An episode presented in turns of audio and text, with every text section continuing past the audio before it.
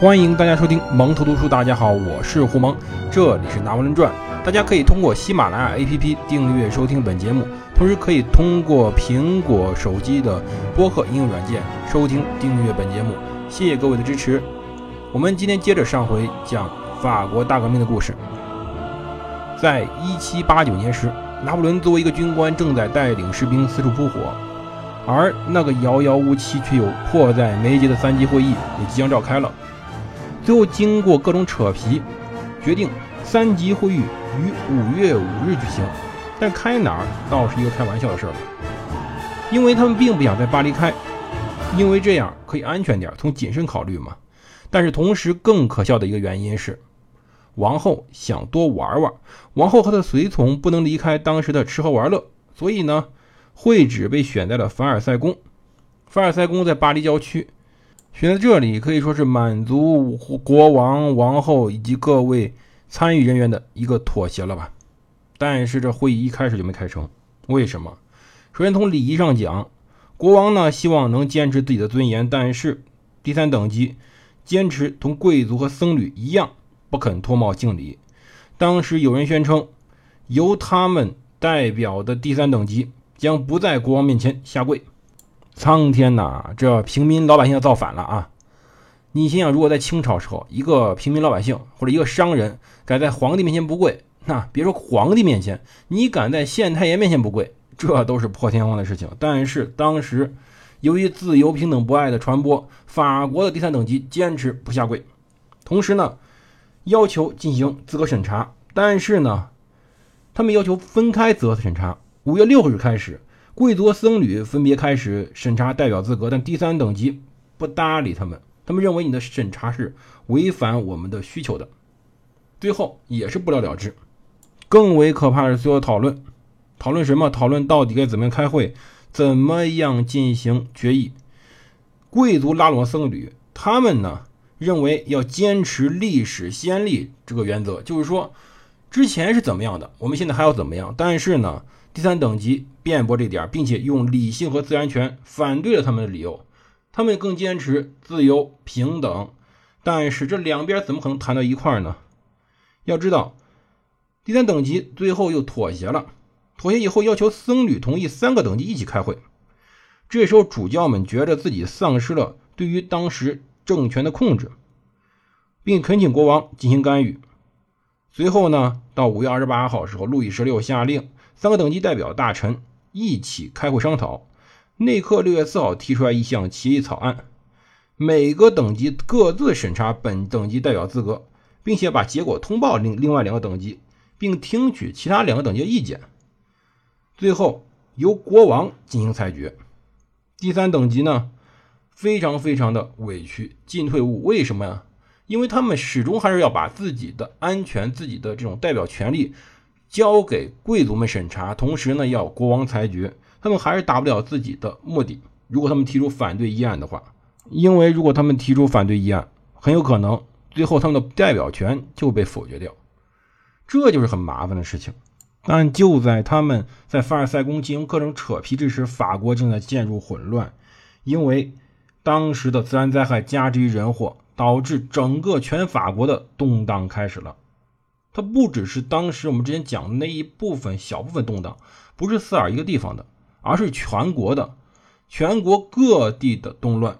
因为没有粮食，粮食价格高的惊人，市面上呢也见不着银钱，各个村镇的开销居高不下。这种缺少粮食，这种让大家过不下去的情况，就一定会有动乱，走私者、私盐贩子、偷猎者、流浪汉、乞丐、惯犯，到处都是。它简直是一支流民队伍。那么犯罪到处都有，甚至有的情况非常可笑。有的人呢，手持枪支和棍棒闯入到一个村镇之中，他们抢劫当地的所有的牲畜，然后就地宰杀，然后把肉呢以高价卖给附近的人们，根本就没有任何的拦截。军队呢杯水车薪。要知道，当时军队并不能镇压所有的问题，根本问题在于没有粮食，人们活不下去了。而人们总觉得似乎有人囤积粮食，那么冲击就在进行。这时候，一边在当时的凡尔赛，大家在开着会，一边各地在继续动乱。那巴黎尤其是非常的混乱。巴黎人民始终觉得自己前途暗淡。到六月十号的时候，当时第三等级中间的西耶斯提议断绝联系，开始单方面议事。结果呢，大家压倒性的赞成。随后，他们邀请了另外两个等级的人们参加他们的仪式。三天之后，有的少数教区的神仆打破了特权等级的团结，答应了他们邀请，加入了第三等级。随后几天，有其他教士陆续加入，这里不再单单成了第三等级的仪式了。他们呢，代表更多人。他们认为现在需要一个新的名称。六月十七号，这个团体由第三等级正式变为了国民议会。他开始宣布法令。取消一切税收，要求国王不得没有经过当时国民议会同意不得征税。他们以议会的名义掌握了国家的主权，但是路易十六是不高兴的。路易十六这时候有两个问题：第一个问题，他长子夭亡了，王太子死了，深受打击；而同时呢，他摒弃自己的忧伤，宣布召开御前会议，他以发布自己的纲领为最终目的。最后。这个议会在六月二十号，在一个室内网球场进行集会，举行了一场宣誓，声称在赋予法国一部宪法之前不解散。